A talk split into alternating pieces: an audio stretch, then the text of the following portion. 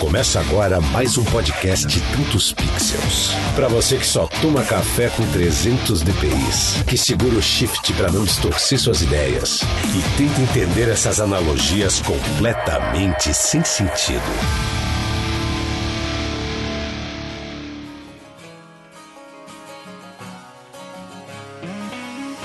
Saudações, galera. Lucas Áudio aqui. Sejam bem-vindos ao Tantos Pixels versão 2.0, porque demos aqui um upgrade geral para começar 2019 com tudo.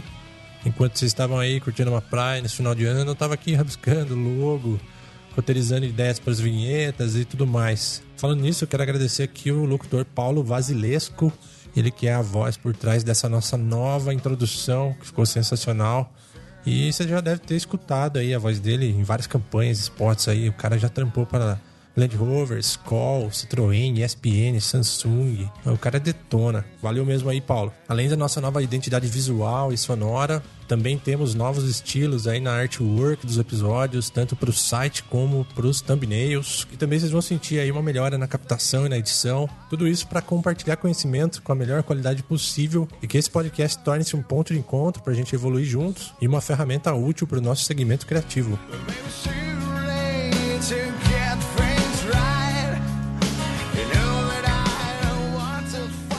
E essa sonzeira que vocês estão escutando aí é de uma banda brasileira, Storm Suns, com som Hollow.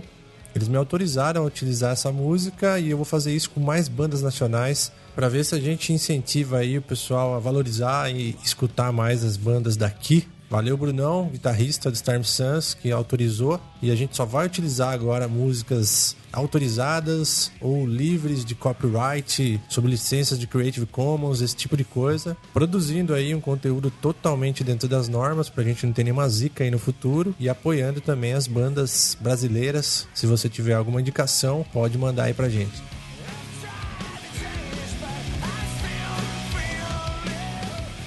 Sem mais delongas, estamos aqui no estúdio com os brothers aqui, Rafael Serra. Salve, salve galera, beleza Lucão, muito prazer aí, tá participando do primeiro programa do ano e vamos que vamos. Pedro Ivo.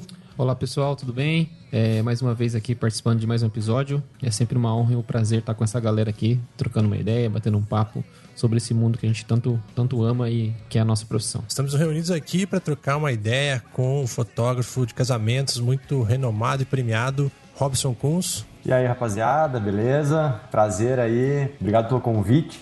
E espero que a gente possa trocar uma ideia legal e fazer a galera dar uma, dar uma fritada na mente aí e que a gente possa compartilhar algo bom aí, porque fazer o bem faz bem, então é nóis. E a nossa pauta vai girar em torno do tema que ele costuma trabalhar em workshops e cursos, que é o poder da autoria, que vai dar pano pra manga aí pra gente filosofar, que é o que a gente curte fazer aqui.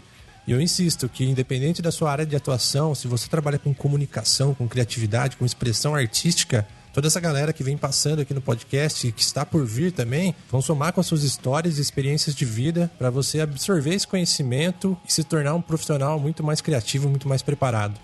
E antes da pauta, a gente tem aí nosso tradicional bloquinho de e-mails recados e depois a gente já cai nesse papo.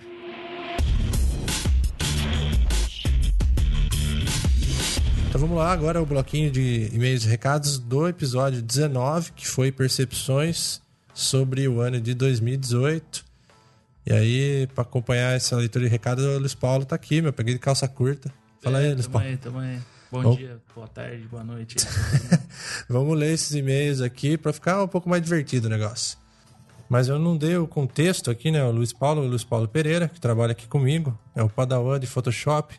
Então ele vai estar aqui já aproveitando para atestar se as dicas de Photoshop Lightroom estão simples suficientes aí. Se caso não tiver, você fala que a gente faz de uma maneira mais simples. E também, cara, a gente pode acompanhar a evolução sua, né? Durante esse ano. É a cobaia do Tantos Pixels. Isso aí. então eu, fiz um esquema diferente. Porque, sabe, a virada do ano, a galera tá tudo dispersa. Então o que eu fiz? Eu eu consultei alguns amigos, falei, meu, que, que mudou para você em 2018? São pessoas de diferentes segmentos, porque aí o negócio fica mais rico aqui de informação. Então, o primeiro recado aqui do Jandrei Nogueira, né, um empresário, amigo nosso aí desde sempre. Ele acha o seguinte: apesar de ter sido criado em 2016, a função Stories do Instagram ganhou grandes proporções nesse ano de 2018 para a comunicação dos produtos, inclusive baseado nas tendências, ganharam força, também adeptos à profissão digital influencers. Eu, como consumidor dessa nova plataforma, achei sensacional essa ferramenta ter dado certo e com essa melhora frequente. Em relação a produtos digitais, eu achei super interessante um produto da Google, um fone com tradução quase simultânea, ainda que com pequenos delays, mas acredito que essa inovação, sem dúvida, é a porta para a massificação do intercâmbio mundial, faltando apenas o inverso, onde o que se fala pode ser reproduzido em tempo real. Aí adeus aos intérpretes. Aí tem outra, outro recado aqui da Silvia Mello, né? Que ela é uma fotógrafa newborn de Campinas. Ela falou o seguinte: ela comenta sobre essa grande demanda de novos fotógrafos. Pessoas comuns que ficaram desempregadas e se viram obrigadas a gerar renda de alguma fonte. Quem antes pagava por um bom trabalho, muitas vezes preferiu reduzir gastos da família economizando na qualidade dos registros. Isso me afetou principalmente com clientes novos, mas os fiéis continuaram, significando que eu estou no caminho certo. Meu trabalho melhora cada dia e tem muito que melhorar. Workshop com fotógrafos estrangeiros foram um divisor de águas no resultado final da minha imagem. Então, se assim, é um desabafo aí também no que aconteceu no ano de 2018 para ela aí, que foi essa enxurrada de novos fotógrafos, mas acredito que o mercado filtra, né? Com a qualidade, um trabalho duro. Quem realmente se esforça aí permanece e vai prosperando com certeza. Outro recado aqui é de um brother aí que a gente já fez alguns trabalhos aí juntos também, é o Fernando Pinas. Trabalha aí com comunicação. Ele falou o seguinte: olha, no meu nicho de mercado, o que aconteceu foi o que o conceito de assessoria de imprensa se tornou muito mais abrangente. Aliás, Hoje eu não presto mais assessoria de imprensa, e sim assessorias de comunicação, que engloba uma gama maior de serviços a partir de uma demanda gerada pelos novos mecanismos de informação, em especial as redes sociais. Isso mudou pra caramba mesmo, né? Acabamos absorvendo algumas gestões de mídias sociais, por exemplo, de clientes que antes precisávamos somente de assessoria na área de imprensa. Isso mudou várias coisas, exigiu atualizações, treinamentos e adequações, e trouxe a necessidade de buscarmos ferramentas para gerir esse volume de informações, criar um fluxo e dinâmicas. Realmente foi um ano de desafios e eu diria que foi um ano de adaptações. Sim, com é. certeza, concordo plenamente. Você lê jornal ainda, Luiz Paulo, não? Olha, é muito raro, viu? e folhetim também. Folhetim já não, não ah, dá, né, cara? Folhetinho não tem como, né? Não funciona. Você pega no sinal e já, já joga fora na hora. É, nem pra rascunho dá pra usar, né? Aí temos o um último recadinho aqui em áudio. Então você também pode mandar em áudio, cara. Eu posso fazer a leitura aqui dos recados que vocês mandarem aí, tantespixels.gmail, ou também eu manda no WhatsApp meu aí, que eu consigo aqui incorporar e a gente comenta. Esse recadinho aqui é do Lucas Torneiro, da Moon Web de Valinhos, São Paulo, que é uma empresa de tecnologia para eventos. Os caras fazem coisas inacreditáveis ali. Dá uma olhadinha para você ver, moonweb.com.br. A minha visão, assim, questão de tecnologia que rolou no ano passado é o seguinte: nos últimos anos teve um boom de várias tecnologias ao mesmo tempo, né? Com o aumento do processamento dos computadores, principalmente dos celulares, várias coisas automaticamente se tornam possível para fazer. E o mercado, o pessoal ainda está conhecendo as tecnologias, por mais que várias já ficaram disponíveis para todo mundo, o pessoal ainda não conseguiu consumir tudo, né? Ainda está tendo procura, né? O pessoal ainda está explorando para ver o que, que vai virar, o que, que é modinha, né? E o que, que veio para ficar. Do ano passado, na minha opinião, foi mais em questão de realidade aumentada. Inclusive usou muito no salão do automóvel lá, né? Eu, se não me engano, foi stand da Honda ou da Renault. É... Vários eventos da Natura e tudo mais, o pessoal já utilizou. Que põe o óculos, a pessoa assiste um vídeo, joga um game né, dar uma interagida, ver como que funciona. Inclusive já vi aplicação em maquete, por exemplo, com tablet, né? A pessoa mira o tablet em cima de um, de um edifício ou de alguma imagem, no tablet aparece informações adicionais daquele local do, da, da maquetezinha. Então, ano passado, na minha opinião, eu vi rodar bastante em questão de realidade aumentada, assim, de celular e tudo mais, de óculos, né? Mas, como eu falei, tem muitas tecnologias ainda que o pessoal está explorando. Logo, logo você vai ver que vai estourar, por exemplo, a internet das coisas, tudo interligado, tudo conversando. É... Há um tempo atrás teve do RFID, que é um chip com radiofrequência, igual do sem parar, entendeu? Então, assim, a tecnologia hoje tem. Hoje teve um boom de várias coisas, de sistema e tudo mais. Várias empresas estão correndo para se atualizar tudo, entendeu? E aos poucos vai o mercado vai explorando uma coisinha ou outra, né, para conhecer e para ver o que, que vai ficar. É, cara, sensacional essa visão aí de um cara que realmente tá ligado com tecnologia e também é um, um cara aí que a gente pode trazer para fazer um conteúdo mais voltado para tecnologia que vai ser incrível, cara. Agora tem aquele lance que eu combinei com vocês no último episódio, que é responder uma ou duas diquinhas aí de Photoshop ou Lightroom. Então todo programa você, além de escutar um conteúdo diferente, você aprende um pouco sobre essas ferramentas. É o espaço que vocês têm para mandar. Pode mandar dúvida aí, que se for viável de traduzir ela, de explicar de uma forma simples, né? Também não tem coisas que é impossível traduzir sem mostrar na tela, mas muitas delas a gente consegue sim. Então tem o Bruno aqui de Stivagerb, ele me mandou um recado aqui com a seguinte dúvida. Eu acho que uma dúvida que eu tenho do Lightroom até hoje é em relação à edição destrutiva. Você acha que, tipo, é possível fazer uma, uma boa edição, tipo, salvar mesmo alguma imagem com uma edição não destrutiva pelo Lightroom? Porque às vezes eu sofro muito, tipo, ter uma imagem um pouco mais escura e tentar salvar ela em algum ponto, alguma sombra, algum highlight, alguma coisa do tipo, e acabar destruindo a imagem na, na questão de, tipo, ficar muito pixelada, ficar muito granulada. Às vezes eu não consigo perceber isso. Eu acho que a minha maior dificuldade é quanto a, é quanto a isso. Boa pergunta, Bruno. Eu entendi sua dúvida, mas antes de responder, eu preciso deixar claro para você o que é o conceito de edição não destrutiva.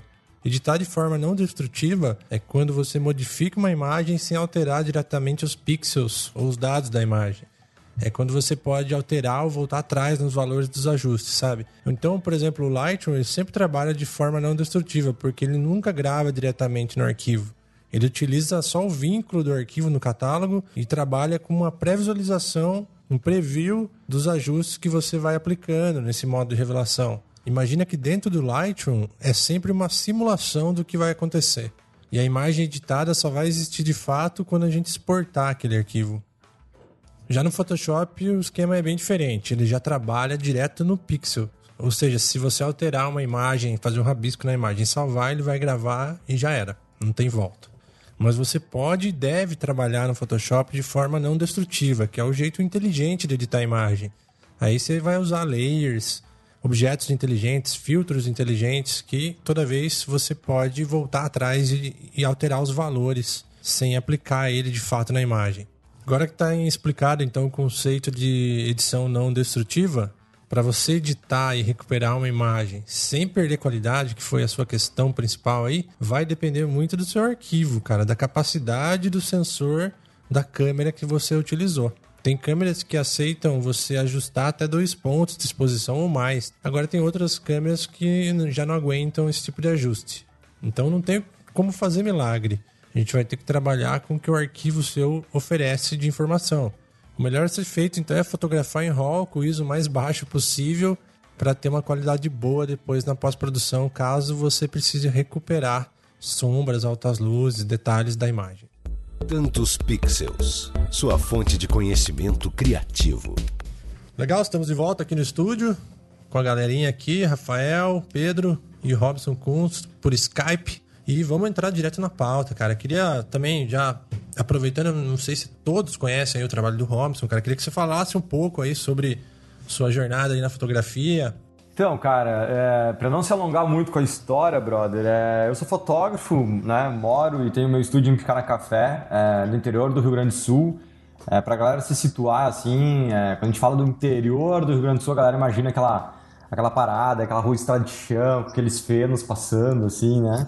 E não é bem assim, mas é quase isso. É uma cidade de 5 mil habitantes, então é muito fácil as pessoas imaginarem isso. Mas é do ladinho de Gramado, então é uma região bem legal, uma região bem germânica, assim, com um povo cultura alemã bem forte. E, e é, e é muito legal, assim. Um povo feio. Os lugares nada bonito também. É, é, cara, porra, o, ale, o alemão em si é, é- o alemão, alemão é, é foda, né? Meio careca, meio narigudo, mas, mas a mulherada normalmente é bonita, assim. cara, e, então, eu, eu- na real, eu, eu vivo aqui há alguns anos já. Eu nasci bem mais no interior do Rio Grande do Sul ainda, divisa com a Argentina praticamente, em São Paulo das Missões.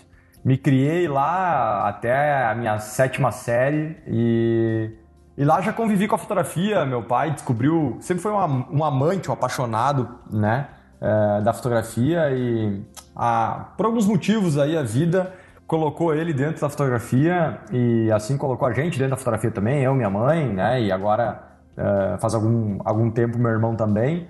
E só que as coisas eram muito diferentes. Tô falando de, sei lá, 20 e poucos anos atrás, né? E depois de muitos anos de trabalho, meus, meus coroas resolveram desistir da parada. É, trabalhando pra caramba, todo final de semana, toda semana, todo dia, que nem louco. E financeiramente era. Não, não ia pra frente, sacou? Não, não, os caras trabalhavam de segunda a segunda. Eu praticamente fui criado pela, pelas empregadas, assim, sabe? E não tinham grana, assim. Então resolveram abandonar tudo. E aí a gente veio pra Picara Café, que era uma, uma cidade que tinham, eles tinham alguns amigos que tinham vindo pra cá e queriam começar uma nova, uma nova vida. Essa nova vida durou uns três anos, assim, até que a- entrou a fotografia digital, tá ligado? Daí fudeu de novo.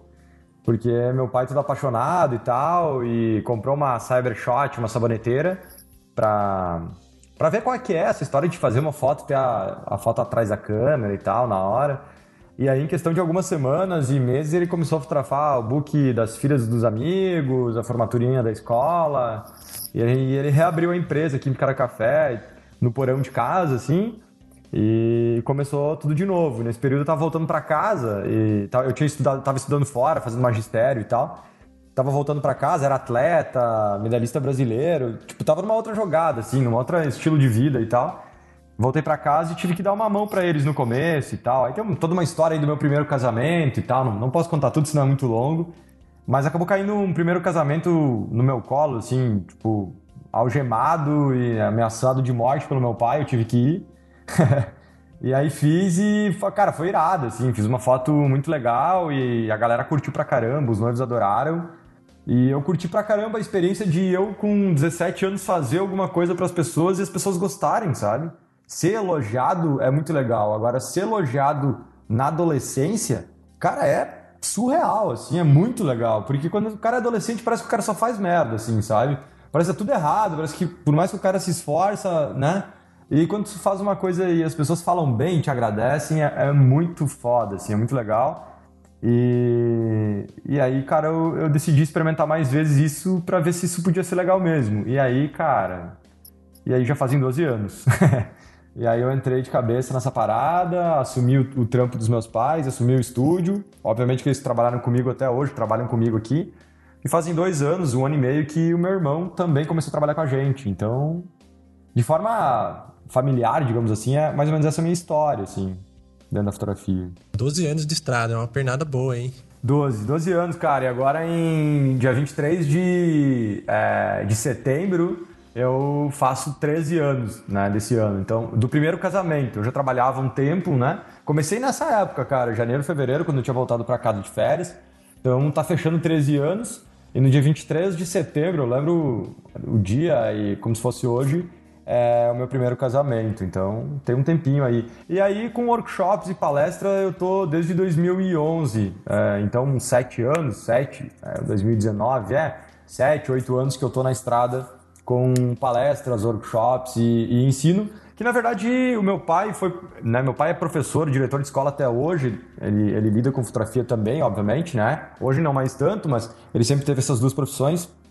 Minha mãe também foi professora de escola, e eu também fiz magistério, então hoje eu meio que tô conectado com as duas coisas, assim, é, do que eu fiz, do que os meus pais foram. É muito, é muito louco, assim.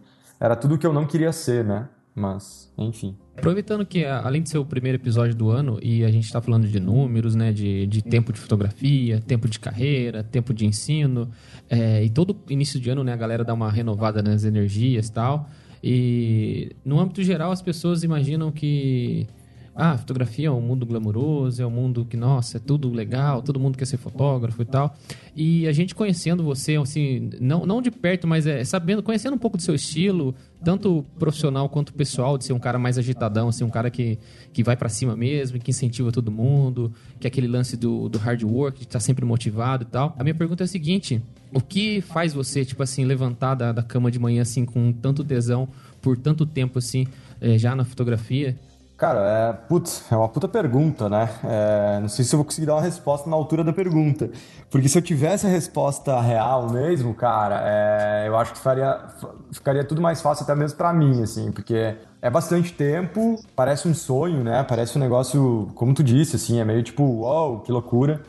Mas não é, não é só mil flores, assim, né? Não é só mil maravilhas, assim. Eu, eu acho que, sim, eu sou um cara motivado, mas eu também desmotivo, eu também canso, eu também choro, eu também brigo, eu também, sabe? Eu acho que a palavra é uma palavra que tá um pouco na moda hoje, mas que eu conheço há bastante tempo, que é propósito, sacou? Eu acho que ah, ter propósito, né? É, é, muito louco, velho. Eu vou abrir meu coração. Eu tava. Me, me fez lembrar uma coisa que eu vivia há, há, há uma hora e meia, mais ou menos. A gente estava trampando aqui no estúdio, a gente trocou, é, a gente trocou de, de, de, secretária aqui do estúdio hoje, uh, hoje não, mas no final do ano, agora, nessa virada. Então hoje ela veio aqui para passar algumas coisinhas que a, a outra não tinha pego ainda, detalhezinhos e tal. E aí a gente estava trampando, tava todo mundo, cara. Eu, a Diana, né, que é, que é minha namorada, meu pai, minha mãe, meu irmão, a secretária antiga, nova, todo mundo ali, meio que numa sala só, trocando uma ideia, conversando e arrumando as coisas e tal. Na boa, um mostrando uma coisa, outro fazendo outra e tal. E, e aí nisso meu pai meu pai viu uma não uma reclamação, mas uma parada, uma pergunta, uma dúvida, sei lá, não, não entendi muito bem, é, de um dos alunos do, do meu curso online lá no, num grupo assim, né? Ele falou um negócio assim e eu fiquei meio que sentido na, no momento assim. Eu pensei, caralho, velho, o cara já falou dezenas de vezes comigo, é, o cara vive agradecendo e tal, e falou um negócio que tipo me doeu um pouquinho. É a opinião dele, mas beleza. Só que aí logo depois ele falou uma, uma outra parada que, que queria escrever um livro porque era muito importante para a carreira, pra carreira de um fotógrafo e tal. E aí, beleza, tudo isso ali meio que eu falei, cara, a Diana que cuida disso, né? Eu falei, cara, responde aí o que você quiser e pra, e pra mim tá de boa, vamos, vida que segue. Aí eu saí caminhando do estúdio aqui, era umas sete e meia, porque a gente tinha marcado uma janta, umas sete, sete e pouco, na casa de uns amigos do meu pai ali, pra gente. A gente senta aí na beira da piscina, troca uma ideia com a galera e tal, é muito legal.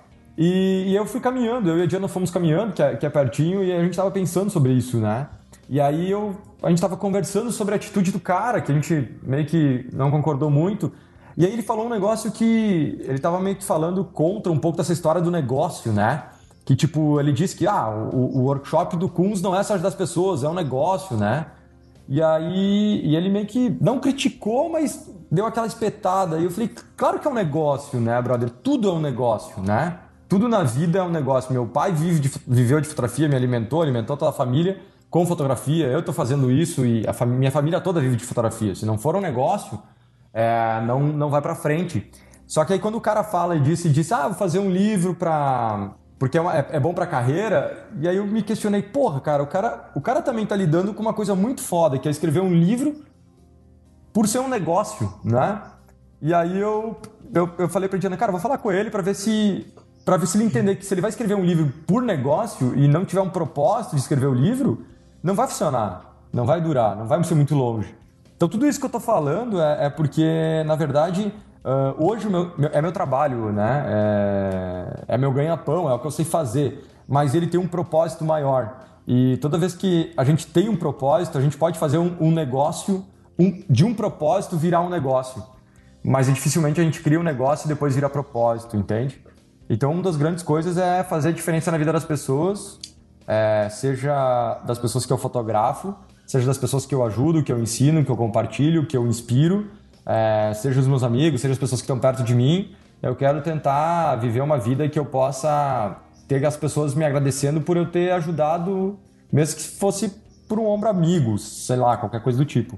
Eu aprendi agora, nos últimos dias, que janeiro é uma bela época para você tentar ajudar as pessoas.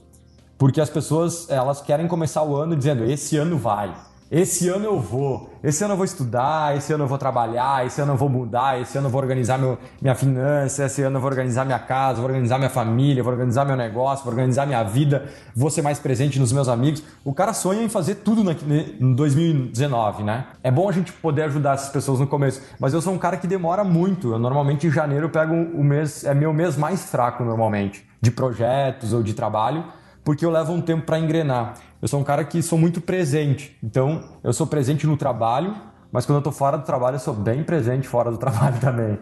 Então, sim, por exemplo, vou no final, vou no final do ano, vou pra praia, velho. Tem nego que esperou três, quatro semanas meu, meu, minha resposta de Whats, sabe? Porque, cara, agora eu tô de férias e. Meu, não tô com saco de, de cuidar disso agora, sabe? Então é difícil, tá? Mas eu acho que assim, a gente tem que ter um motivo, ter um propósito e entender que a gente tem que trabalhar duro, né? Eu me criei assim, é... a única coisa que vai me colocar num patamar, num um patamar eu não gosto, mas num degrau mais alto do que eu tô hoje, é... não importa se é em ensino, eu ser mais inteligente ou minha empresa está melhor, é trabalhar, é baixar a cabeça e trabalhar. Para mim ser uma pessoa melhor, eu tenho que baixar a cabeça e fazer alguma coisa a mais, entendeu? Essa sensação de ser útil também, né? Esse propósito. Ser útil é, é uma coisa que é interessante, é motivador. Você parar e pensar um pouco como eu posso ser útil no contexto que a gente vive. É bem isso que você falou. Eu tenho uma parada que eu penso que a gente tem que pagar o nosso espaço no mundo. Não sei se vocês vão concordar comigo, mas eu acho que a gente tem que pagar o nosso espaço no mundo. Pagar não é com dinheiro, tá? Mas pagar, eu digo que é, é dar de volta algo para o mundo, porque a gente está nessa terra né? E a gente está é, respirando, a gente está né, causando gás carbônico, a gente está desculpando espaço, a gente está comendo, então a gente né, está se alimentando, a gente está bebendo água, a gente está a gente está a gente tá ocupando um puta espaço. Se eu viver, sei lá, 70, 80, 100 anos, eu vou ocupar e vou gastar muito do mundo. Então eu preciso dar algo de volta pro mundo. Eu não sei fazer fotossíntese, eu não sei deixar a água mais limpa, eu não sei, eu não consigo comer, sair plantando árvores, né, para tudo que é lado, eu não tem várias coisas que eu não consigo fazer. Mas eu posso fazer alguma coisa para a sociedade e que a sociedade possa então devagarinho usufruir do mundo por mais tempo, né? Então, eu acho que é, é, muito isso, é meio filosófico, mas é, é, muito isso. Eu, tenho, eu ocupo um espaço no mundo e eu preciso pagar para ele, entre aspas, pagar. E mais do que isso, eu quero entregar muito mais do que eu consumo no mundo. Né? Retribuir, e, né? Exatamente. Sim, sim. Eu acho que tem muito a ver com o lance de missão de vida, né? O propósito, né? Tem vários nomes a ser chamado, mas é a missão de vida, é aquilo que você. Cara, eu nasci para isso, né? Tem muito de. Eu nasci para isso e mesmo como uh, na forma de um negócio da fotografia, é, tem muito ali essa missão de vida também. Eu vejo isso, é lógico, uh, como um negócio pra gente se sustentar, sustentar a família e tudo mais. Mas sentir que por trás disso você não tá fazendo apenas pelo negócio, apenas pelo dinheiro. É, saber que tem pessoas que precisam do seu trabalho, que tem pessoas que vão se emocionar e esse, esse material, esse casamento, seja lá essa recordação que você for fazer, é, vai passar por anos, vai gerações, é um tesouro dentro daquela família. Então, você carregar esse peso de caramba, isso é, é, é, um propósito. Eu acredito que é um propósito mesmo. E eu acho interessante é, conversar sobre isso contigo também, saber que é, você passa pelas mesmas coisas que a gente aqui, né? Estamos todos, todos no mesmo todos no mesmo barco, Sem os dúvida, altos e baixos, é, o começar o ano, que é difícil para todo mundo também, é, a organização ali, que é isso aí, né? Estamos todo, aquele, todos no mesmo barco. Aquele complexo de, de virada de ano que acontece na cabeça de todo mundo, né? Puta é, sim. Ô, Robson, eu gostaria de aproveitar aqui o, o gancho, né? Que a gente está falando sobre é, motivação para a vida, para levantar, para o dia a dia. Eu gostaria que você falasse é, quantos casamentos você já fotografou, voltando agora para pro casamento, para fotografia, né, que é o que você faz. É, quantos casamentos você já fotografou? E, e, eu lembro que um dos primeiros vídeos que eu assisti seu, já faz o que uns 5, 6 anos, uh, no YouTube, é, dizendo que você era muito mais transpiração do que inspiração que era chegar e às vezes um dia você não estava tão motivado, mas você chegava fotografando e aquela inspiração surgia. É, eu, eu, queria saber, assim, uh, além dos números, né, de quantos casamentos você fez, como você faz para se manter inspirado ainda nos casamentos e chegar em cada trabalho? É, o que passa na sua cabeça naquele momento antes de começar um trabalho? Né? Todo mundo respira fundo e vai que vai. Eu queria saber o, em você, o que, que acontece, o que, que passa na sua cabeça, qual que é o, o processo criativo ali antes de começar a fotografar? Mas, é, cara, eu, eu devo ter uns 600 casamentos na carreira, mais ou menos. É, e uns 2 mil ensaios, mais ou menos. Eu preciso atualizar ali, mas é, ma- é mais ou menos isso, tá? Trampo pra caralho, cara. Eu trabalhei pra caralho mesmo, assim. Ainda trabalho pra caramba, né? Fotografo pra caramba ainda casamento e, e pretendo não parar de fotografar. Eu acho que essa é a base de todo o meu trabalho. E é o que eu curto fazer mesmo, assim. Se eu te disser que eu vou motivar em todos os casamentos, eu vou te mentir. Eu sempre brinco e, e lá atrás eu falava mais de- sobre isso. É, o cara que acorda feliz de manhã, ele é um cara que precisa ser estudado. É verdade. mais do que ser estudado, tá? Eu tenho a opinião que devia ser morto, né? O cara tem que matar o cara que acorda de manhã. Sabe aquele cara que acorda de manhã na cama e diz bom dia, felizão? Falei, cara, esse cara tem que matar porque ele não pode se procriar, brother. Porque ele, ele, é, ele, ele, mata o cara que tá do lado, sacou? Disse, Como é que tu consegue acordar com essa vontade? Eu preciso tomar um banho, preciso tomar um café, preciso de um- uma, uma hora, uma hora e meia para começar a, a ressurgir das cinzas, né?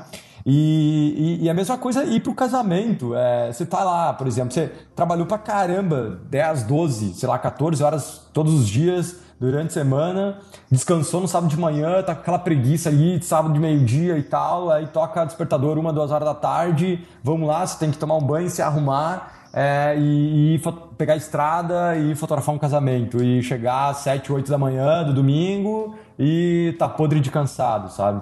Então, assim, é, não é um negócio que, tipo, as pessoas têm que me segurar. Meu Deus, me segura porque eu tô enlouquecido pra ir fotografar um casamento, não aguento mais, eu quero ir fotografar, quero ir fotografar, me segure, porque senão eu vou sair agora fotografar. É, cara, não, na real é tipo, puta, que pariu, sabe? Tem que ir, velho. Só que eu tenho. Tem pessoas que é, me escolheram, tem pessoas que estão confiando em mim, tem pessoas que. é, enfim, pessoas me escolheram, pessoas confiaram em mim. Então eu tenho hora e lugar para estar. Então, é, um- uma boa música, né? É um bom banho, né? Tomar um banhão, entrar no carro e ir, velho. Eu não penso muito. é, eu só faço o que eu tenho que fazer. Quando eu não tô motivado, eu não penso, tá? Eu sempre penso que eu tenho que pensar quando eu tô inspirado e motivado. Quando eu não tô motivado, eu não posso pensar. Porque quando a gente pensa, quando a gente não tá motivado, a gente pensa coisa ruim, a gente pensa que coisas que a gente não deveria estar pensando. Então eu acho que quando eu não tô motivado, eu só tenho que fazer as coisas sem pensar, né? Tipo assim, baixa a cabeça e faz, que é como se fosse um robozinho, vai indo atrás daquilo que tu tem que fazer. Ah, agora, quando eu começo a fotografar, tudo muda, cara, porque eu, eu preciso dar oi para as pessoas e quando eu cumprimento as pessoas, daí eu já tô me relacionando com as pessoas e, e relacionar com as pessoas é, eu gosto muito, então é, e aí tu vê na, na, na sensação das pessoas que elas estão num, num momento muito foda, né? Eles, eles meio que estão no mundo de Nárnia, assim, né? Quem- principalmente as noivas, assim, é, no dia do casamento a, a noiva e o noivo meio que entrar no mundo de Nárnia, sabe? Então é, é muito legal isso, assim. Eu penso, cara, me leva junto pra esse mundo de Nárnia aí, me deixa eu abrir a- a- o guarda-roupa e deixa eu entrar também, porque é, é isso que eu quero, sabe? E aí, cara, aí as coisas funcionam. assim. A a minha relação é muito mais pessoal do que fotográfica, tá? É, obviamente que eu sou um fotógrafo e eu falo pelas fotografias e, e o meu foco é total na fotografia. Quando eu estou fotografando, eu não me preocupo com as fotos que eu estou fazendo ou com as fotos que eu preciso fazer. Eu me preocupo em me conectar com as pessoas e com a história que está acontecendo. Então ali tem toda a minha energia. E descobrir uma história quando a gente chega, nos primeiros minutos, quando a gente vai começar a fotografar alguém ou alguma situação, algum lugar, sei lá que seja make off da noiva ou o espaço que eles estão arrumando, enfim, eu preciso me conectar com aquela história e entender ela, né? Quem são os personagens principais é meio óbvio, mas quem são os personagens secundários? Quem são os secundários que querem se tornar os principais, né? Quem, é, como é que é a história? Qual é a relação entre esses personagens? Tem normalmente pessoas que se amam muito, tem pessoas que não se gostam muito, estão ali pela sociedade, estão ali pelo, pela educação.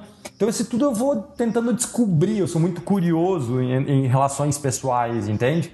E aí, cara, aí tu me perdeu, brother, porque daí fudeu, eu tô dentro desse mundo e aí eu entrei em Nárnia também. E aí as coisas acontecem, assim. Então é pessoa, cara. O que me motiva não é a fotografia, são as pessoas, né? Então, e aí, claro, como eu preciso mostrar isso para as pessoas ou como eu vou me comunicar com as outras pessoas, aí sim é através da fotografia. Então eu me conecto com elas, né? Tento entender isso e uso a, a fotografia como ferramenta para passar isso adiante depois.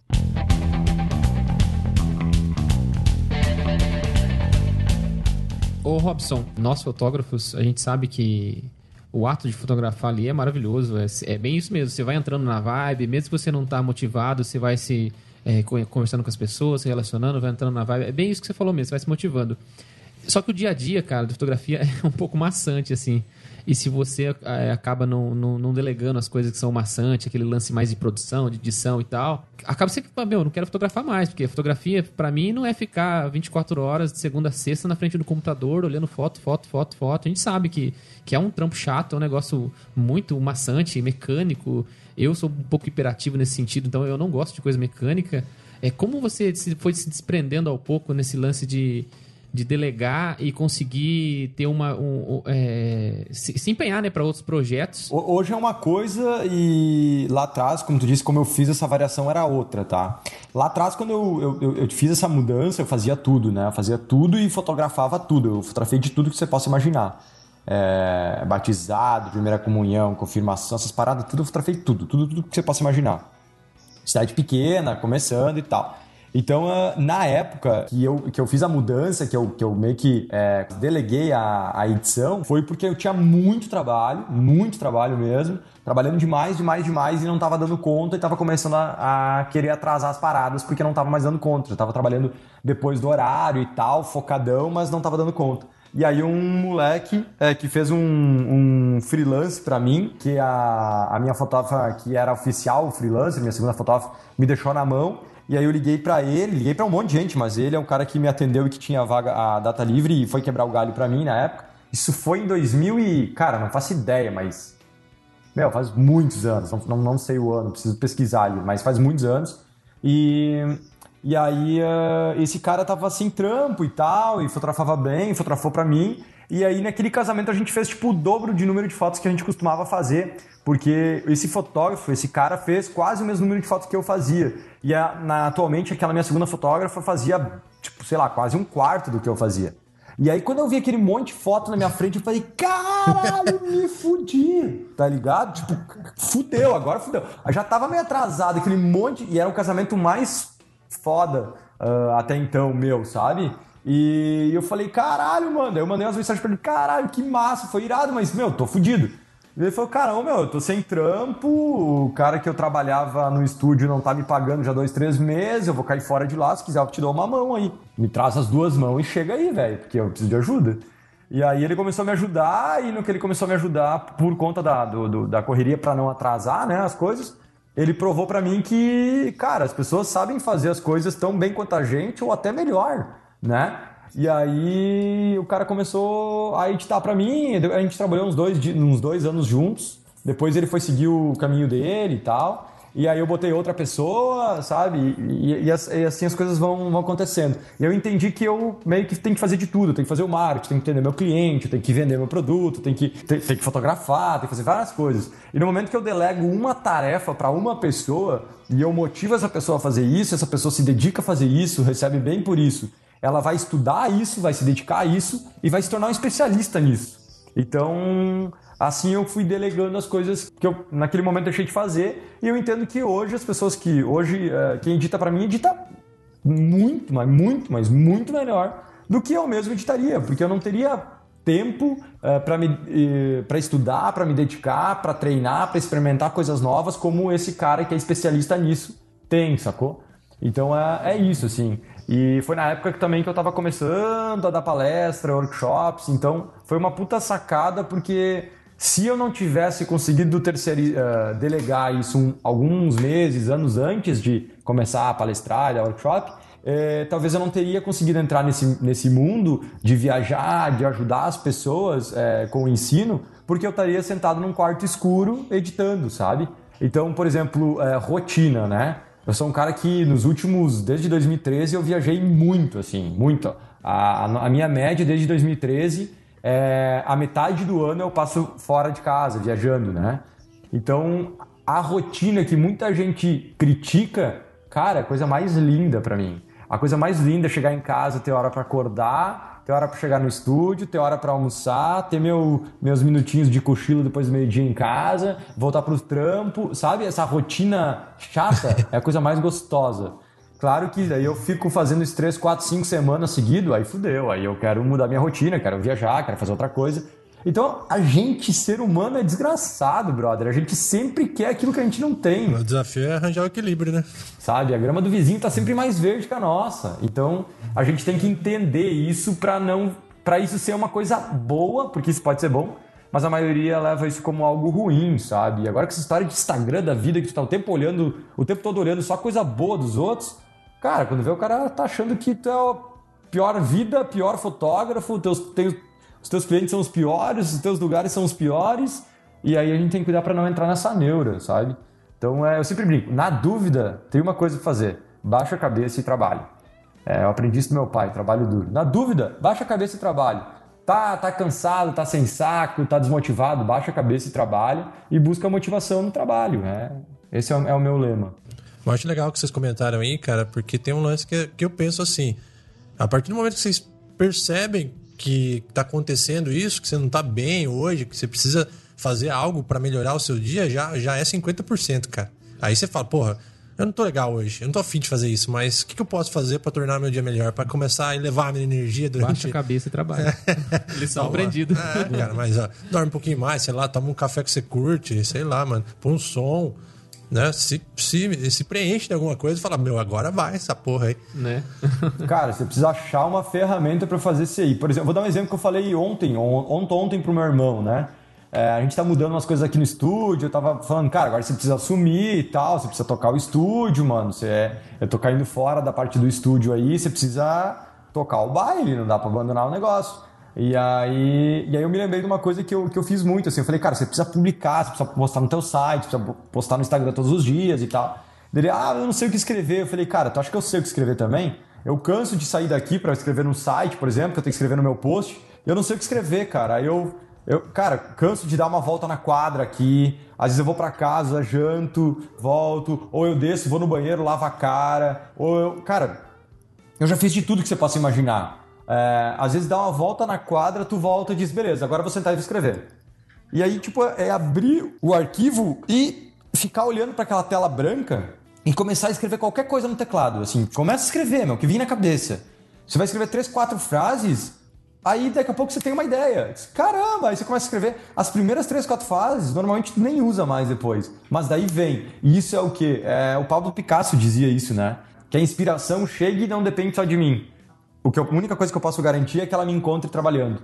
Então, do que, que adianta a gente estar inspirado se a gente não fizer nada com essa inspiração? Ou seja, ter uma inspiração sentado no sofá assistindo novela, mano, não vai mudar nada na tua vida. Agora, se tu estiver trabalhando e a inspiração chegar porque tu fez o negócio chegar, aí as coisas acontecem. Então a gente tem que dar um jeito, aí as coisas vão mudando. Som, às vezes café, às vezes é, eu tenho um slackline que eu puxei aqui no estúdio, às vezes eu vou lá 10 minutos faço um slackline. Uh, mano, eu sou meio pirado, tá? Mas eu cheguei já a dar quatro voltas correndo ao redor do meu carro. para ver se eu consegui energia.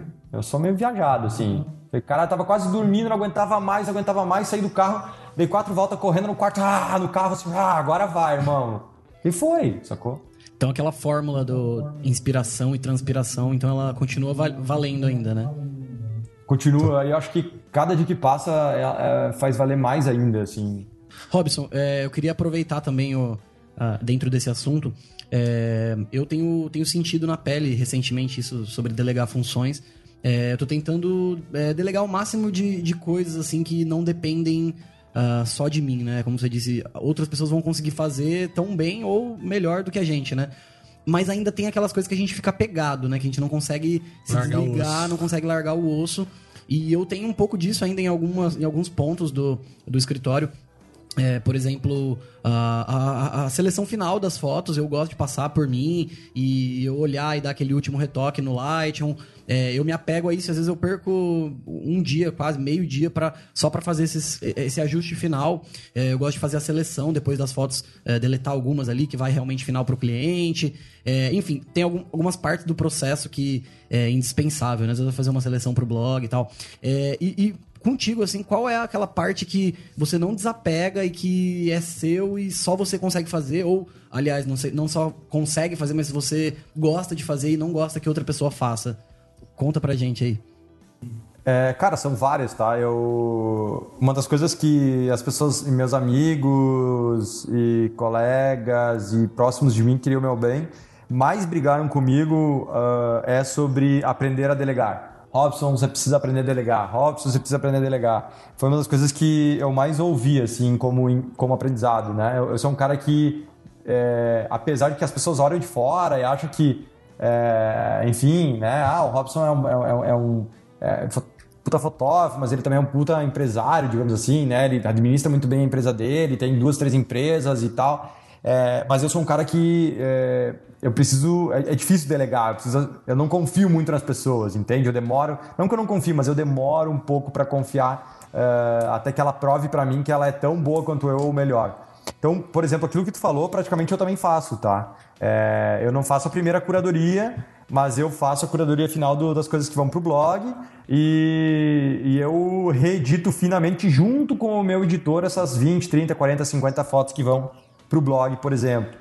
Sou eu que respondo os e-mails das noivas todas, sou eu que faço orçamento todo, sabe? Sou eu que cuido da minha rede social, todas elas. Assim, hoje a Diana tá me ajudando, porque agora não tem mais como dar conta, porque é muita coisa, mas ela tá ajudando a, publicar e tal, mas sou eu que normalmente respondo. Então, cara, eu trabalho pra caralho, assim, faço muita, muita coisa. E, assim, cara, a gente tem que descobrir o que, que a gente gosta, assim, o que a gente precisa delegar mesmo e que a gente não precisa, né? Então, assim, essa, essa curadoria inicial que leva maior tempo, por exemplo, eu vou chegar em casa com 10, 12, 14 mil fotos e, e baixar isso para mil fotos, 800 fotos, pô, dá um tempão, sabe? Fazer essa, essa edição inicial, a, essa primeira edição, demora um tempão também, né? Então, isso são coisas que eu deleguei lá atrás, assim. Mas eu, eu preciso aprender a delegar bem mais coisas também. Tanto que agora tá, tá vindo uma, essa secretária nova também, então vou passar várias coisas para ela. E tô contratando um molecão também aqui para trabalhar come, começar a trabalhar comigo também, para começar a delegar outras coisas também para ele. Então 2019 vai ser um ano de que eu prometi para mim mesmo que eu ia delegar mais coisas também. Então a gente tá falando de uma coisa que é uma promessa para mim mesmo nesse ano. Já diria Steve Jobs, né, meu? Foque no que você é bom e delegue o resto. Exato, exato. A maioria de nós acha que a gente é, é muito bom em muitas coisas. E, cara, na real a gente não é tão bom assim, tá ligado? A gente acha que a gente é bom até que a gente. Até que outra pessoa vem e prova que tu nem é tão bom naquilo, sabe?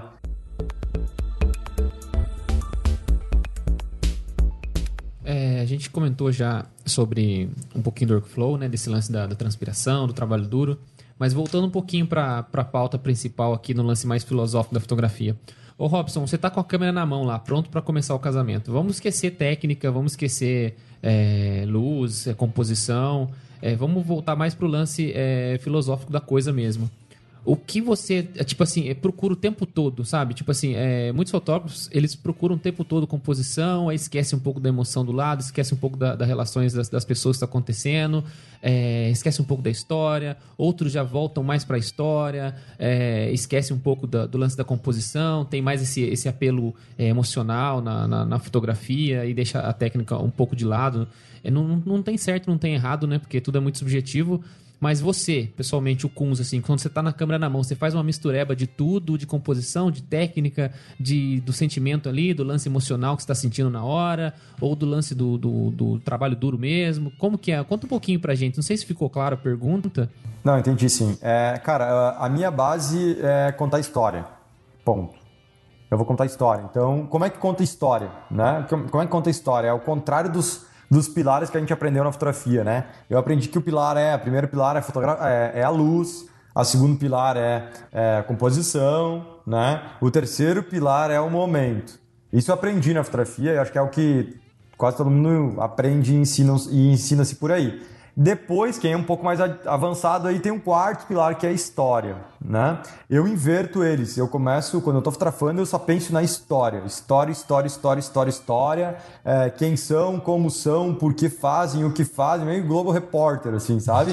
E, porque, na verdade, é meio jornalístico mesmo, sabe? É, não vou entrar nessa, nessa pauta de fotojornalismo, porque você tem uma toda uma... Nossa, aí é horas falando sobre isso, mas é, entra um pouco mais essa história do, do jornalismo, do, do, documentarismo, né? É, de botar a sua opinião em cima do, da, da opinião que as pessoas tão, estão te dando, em cima das ações delas e tal. Então, o meu foco é essa. Só que não tem como contar uma história, uma boa história, ou pelo menos uma história que as pessoas entendam, se eu não tiver um momento um momento bom que normalmente a gente consegue é, contar uma história com um momento, sacou? Um pequeno momento, milésimos de se- segundos, momento decisivo, é que, na minha opinião, mais mostra a história, né? Por exemplo, se eu tenho ah, alguém ali emocionado e tal, e a pessoa vai limpar o choro, por exemplo, vou falar um momento que nem é tão decisivo assim, mas vai limpar o choro, qual é o momento que eu preciso fotografar para contar a história que estão todos emocionados? É mostrar todo mundo, de preferência mais de frente, com o momento decisivo que essa pessoa vai é, limpar, o, limpar o choro e a outra pessoa tá olhando para o lado ou para cima porque está emocionada. Ou seja, achar um momento decisivo onde o maior número de pessoas que está na foto me mostre que todos estão emocionados. Então, para mim contar uma história, eu preciso de um momento muito forte. Então, aí já começa uma técnica muito forte, que é uma das mais difíceis, na minha opinião, que é momento decisivo. Só que tu, se tu conseguir momento decisivo sem uma boa luz e uma boa composição, as pessoas provavelmente não vão ver ou não vão perceber isso. É quase como se eu escrevesse um livro com uma história muito foda, com um ensino muito foda, só que o meu português fosse uma bosta e meu, meu, meu português estivesse cheio de erros e cheio de erro de concordância, cheio de erro de pontuação, de, sabe? Que tu ia ler, mas tu não ia entender a história foda que eu tava escrevendo. Sim. Então é a mesma coisa, eu tô fotografando uma história e quero que as pessoas entendam essa história.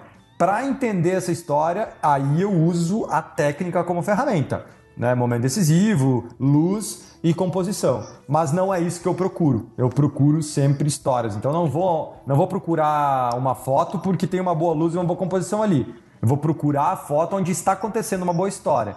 Lá onde está acontecendo uma boa história, eu vou procurar uma boa luz, uma boa composição e principalmente um bom momento para que eu consiga botar minha- essa história na minha fotografia. Então, até eu lembrei, eu puxei um negócio que eu vi esses dias, cara, que é exatamente isso que vocês falaram.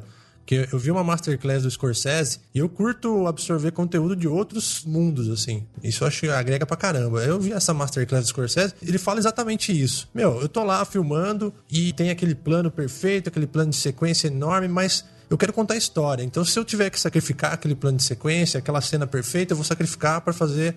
Eu quero contar a história, cara. Se eu tiver que mudar aquilo que é tecnicamente perfeito, eu vou descartar e eu vou prevalecer esse lance do storytelling. Isso é muito legal e ele, o mestre fala já, né?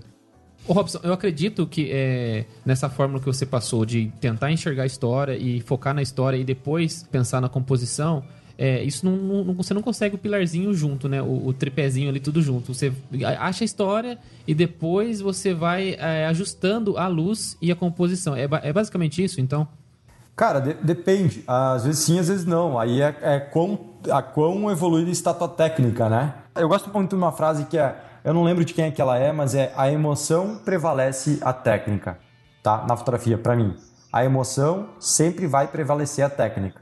Entre, então, entre uma, uma foto com, com uma história muito legal, com um momento muito legal, com uma emoção muito legal, vai valer mais do que uma boa luz e uma boa, um- e uma boa composição. Pra mim, Robson, não tô dizendo que isso é certo, tá? Total, né? Total. Quanto maior o degrau que você está na fotografia, maior o nível de técnica que você precisa ou, ou você já domina para conseguir isso, entende? Então, às vezes, tem momentos decisivos, histórias muito foda, que os caras conseguem numas- com uma composição fodida e com uma luz fodida. E aí, geralmente, quando acontece, que é uma boa luz, um bom momento, um bom, uma boa composição, um bom momento ah, atrelado a uma história, cara, aí é aquela eterna foto foda que o fotógrafo fez. Que é muito raro, são poucos os fotógrafos que conseguem ter. Mas vamos falar de fotojornalismo um pouco, da galera da antiga e tal.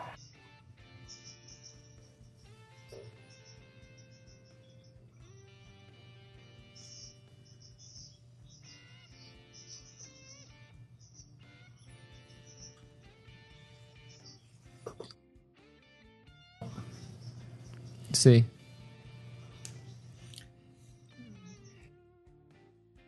É que a gente, como fotógrafo, a, a gente, eu, eu me cobro muito, assim. E se eu faço um casamento e eu não consigo pelo menos uma foto nesse, nesse lance de tá tudo certinho, sabe? Ter uma composição foda, um momento foda e uma luz foda, eu volto totalmente frustrado, assim. Eu posso ter lá 10 mil fotos nos meus cartões, mas se eu não tenho pelo menos uma, eu falo assim, putz, eu sou um bosta, eu não consegui.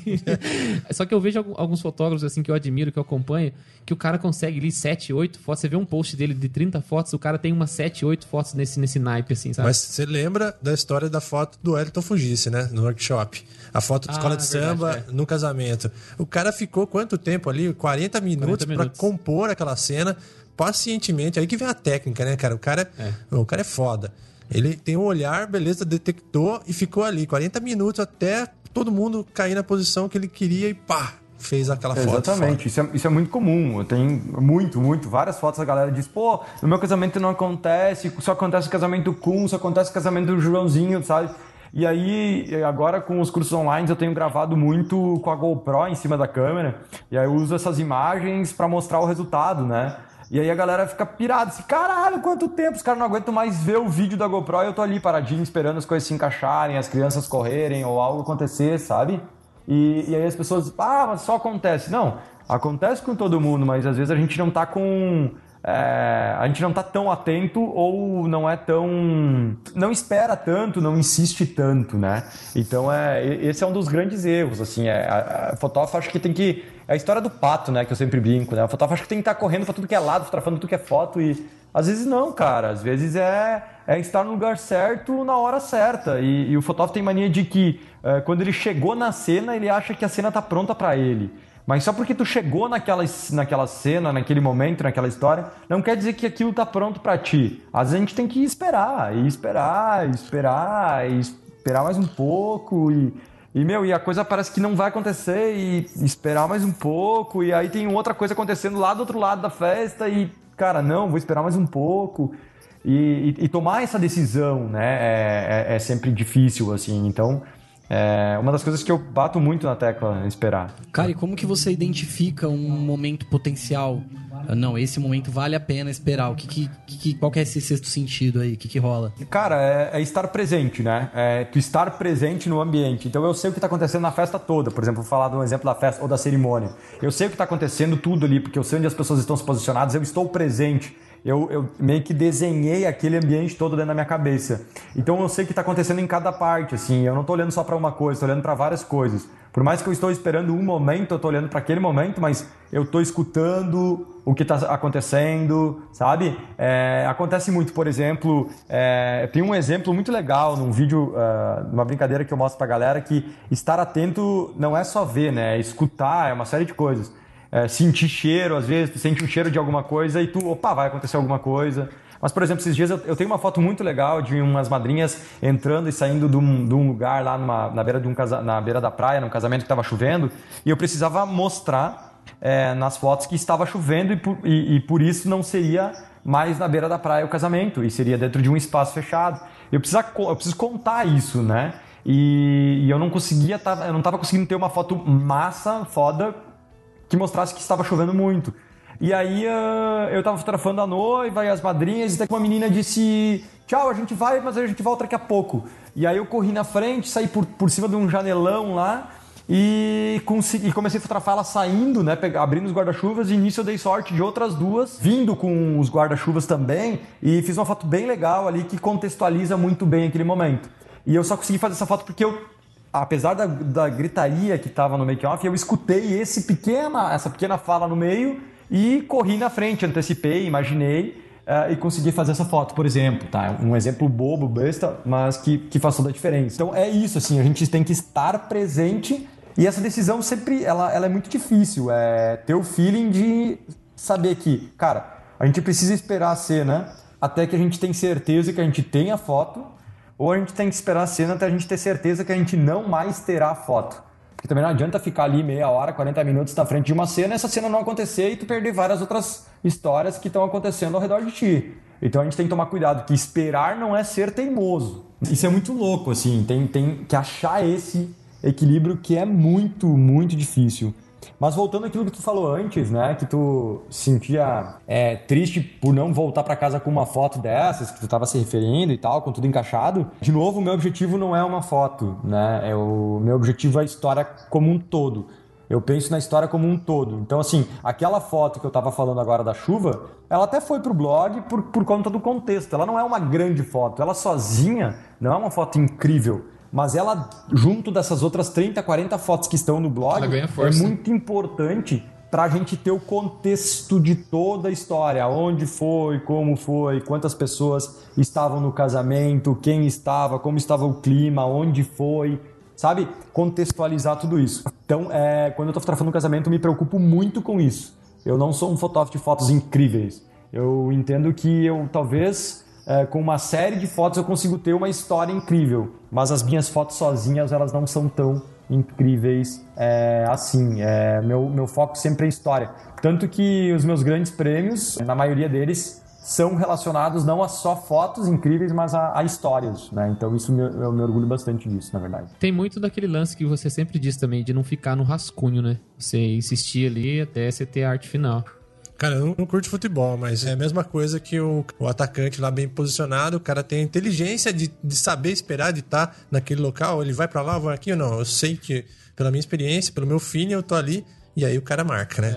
É, a mesma pegada. É, é, cara, é muito isso, né? Saber aonde está. Às vezes o cara, o cara olha pro cara. Eu também não entendo muito de futebol, mas meu, se o cara corresse pra lá, por que, que ele não entra lá? E quando vê, pum, a, a bola sobra no cara. Bate, rebate, sobra no cara. Porque ele, por algum motivo, ele pensou que isso pudesse acontecer. Ele não tá ali por acaso, né? Quer dizer, o grande cara, o grande jogador não tá ali por acaso. E na fotografia é a mesma coisa, sabe?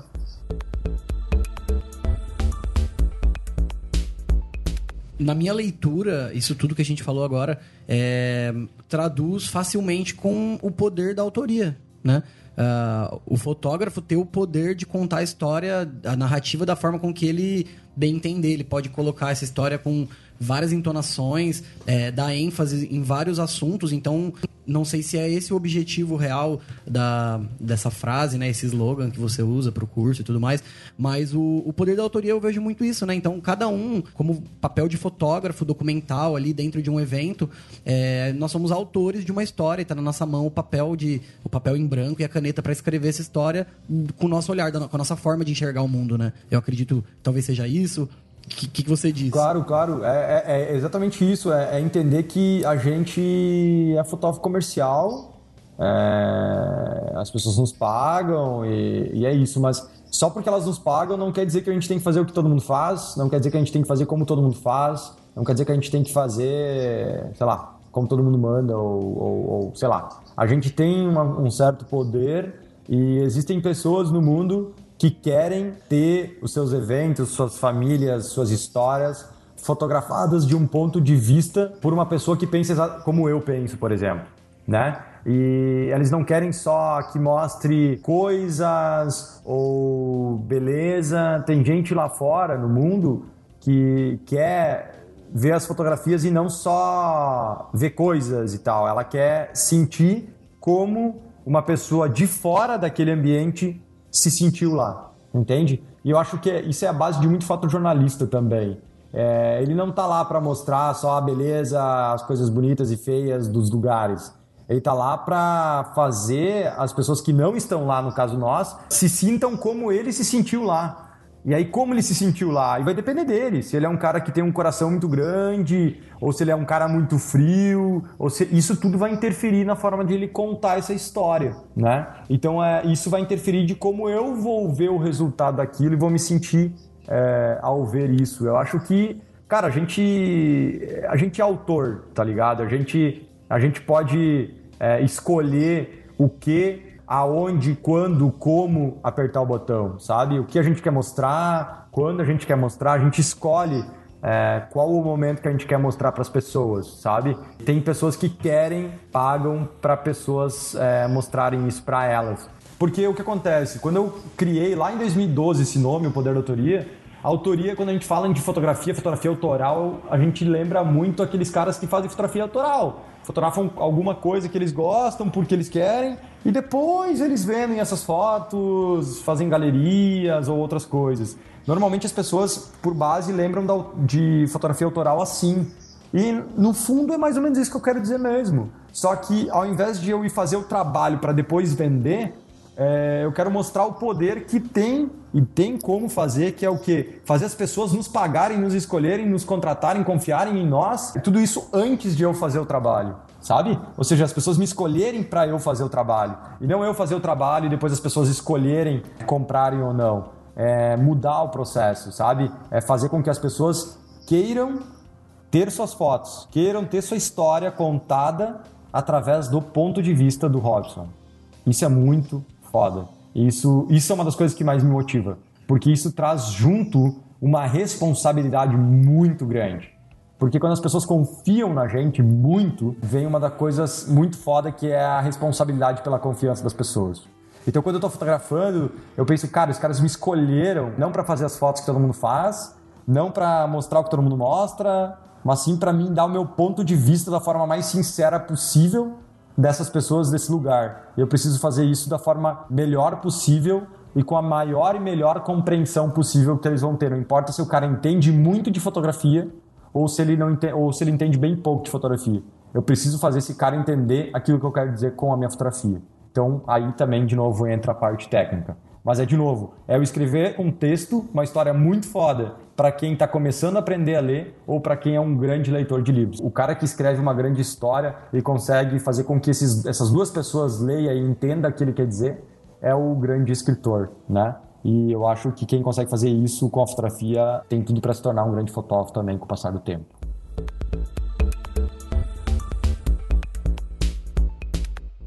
acho que é notável para todo mundo que quando você fotografa não sendo não sobre um contrato ali, você fotografa mais leve, consegue até expor mais de você nessa fotografia.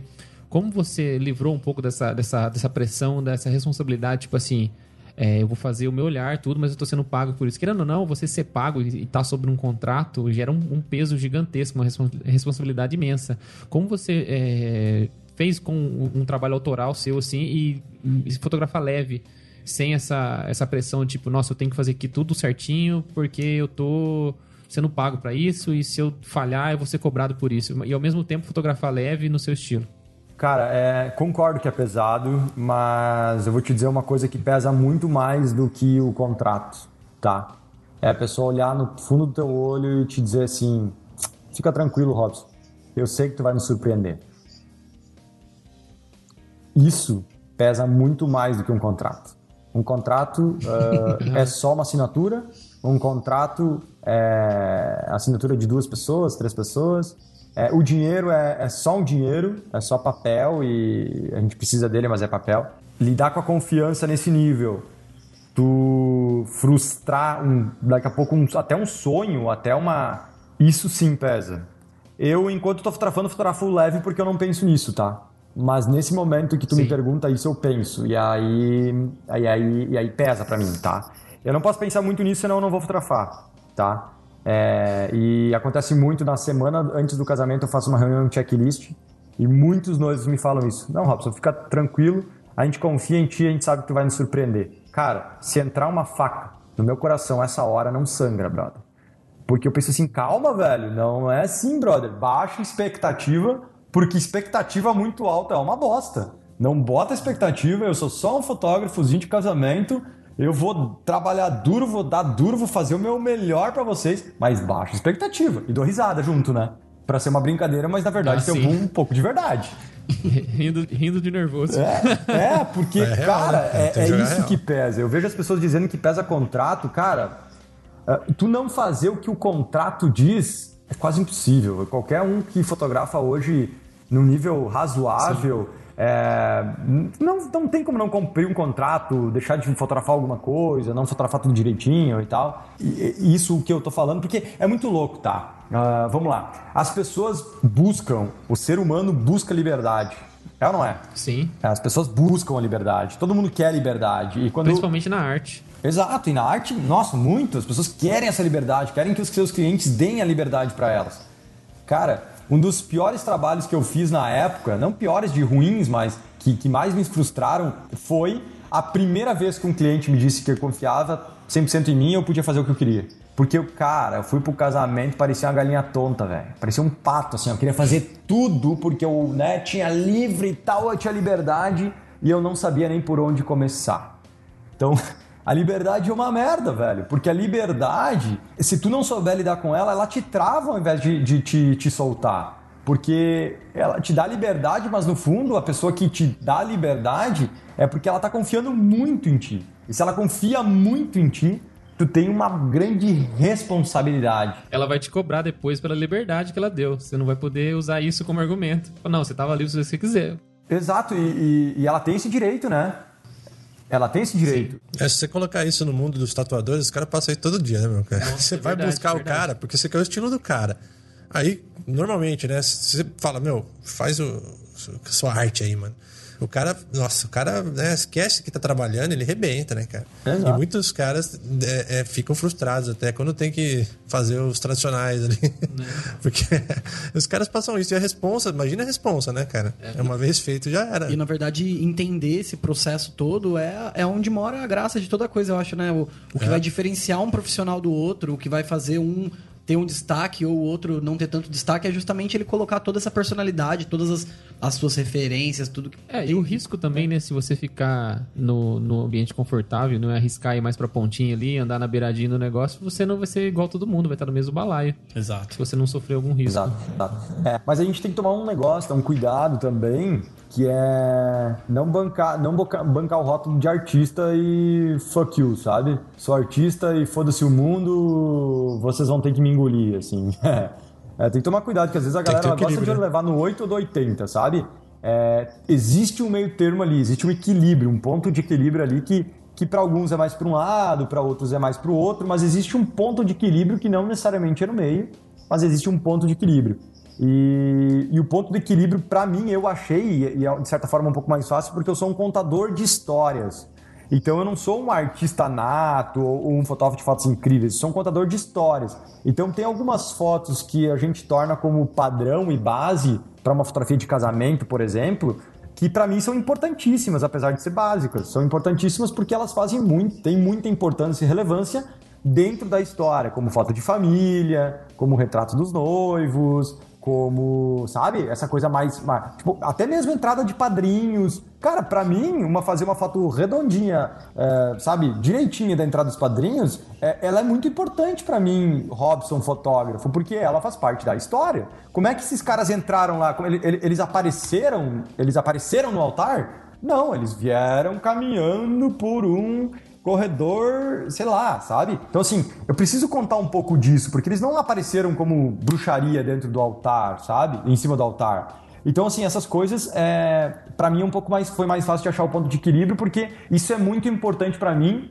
É, então, eu não faço isso porque eu tenho que fazer ou porque os noivos me cobram. Não, eu faço isso porque eu, como noivo, gostaria que fizessem pra mim. E a minha fotografia é baseada nisso, tá? A base da minha fotografia é isso. Como o Robson gostaria de ser fotografado? O que o Robson gostaria de fotografar? Ah, o que, ah, eh, o que, como o Robson gostaria de ser atendido? Até que horas o, o Robson gostaria que o seu fotógrafo de casamento ficasse no casamento? Então, assim, tudo que eu faço, eu faço pensando como se eu fosse o noivo. E vou fazer o melhor que eu posso, como eu gostaria que o fotógrafo do meu casamento fizesse.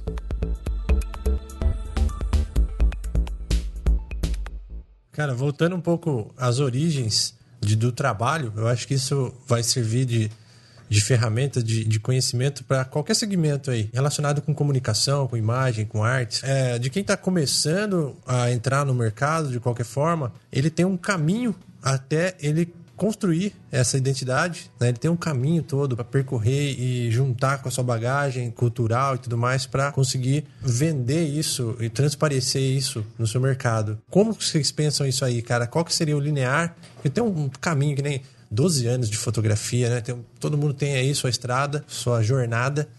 Mas e aí, como que a gente pode orientar o pessoal, cara? Porque o problema que eu vejo, paciência, né? As pessoas agora cada vez mais imediatistas e querem um resultado amanhã, pensam que é câmera, pensam que é o preset que compra e que um curso vai resolver a vida, esquece dessa bagagem. O que, vocês acham aí? Quando eu comecei, é, eu absorvi muita coisa, né, de, de muita gente e graças a Deus eu, eu- percebi rápido que não dá pra fazer tudo, seguir todos os estilos. Então eu, eu curtia lá os fotógrafos americanos, aquele estilozinho folk e tal, os presetinhos mais, mais desaturados e tal. Curti uma galera que usava o- os, os flash-off lá pra fazer os ensaios dos noivos. E eu comecei a fazer um pouco de tudo. E eu acho interessante você, no começo, assim, começar a fazer um pouco de tudo pra você aprender. Explorar. Só- explorar, exatamente. Mas eu percebi já nos, nos primeiros casamentos que eu não conseguiria ter essa linha de trabalho. Por exemplo, hoje eu faço ensaio, há, bom, há um bom tempo já eu faço, eu uso iluminação artificial principal minha é um LED para os ensaios do noivo, dos noivos e tal, e de repente ali um, um flash na balada. Eu já segui um padrão, eu meio que trabalho nisso há algum tempo já. É logicamente dentro desse, dessa limitação, aprimorando a técnica sempre. Mas, por exemplo, no começo, no ensaio dos noivos, eu levava lá softbox, sombrinha, tal, para fazer um material diferente. Aí depois eu já usava LED também, aí eu usava luz natural, ia fazer aquela mistureba toda. É legal de início você usar e fazer tudo isso, é, percorrer todo o caminho né, da, da edição, da, das técnicas de, iluminação, de composição, de, de tudo.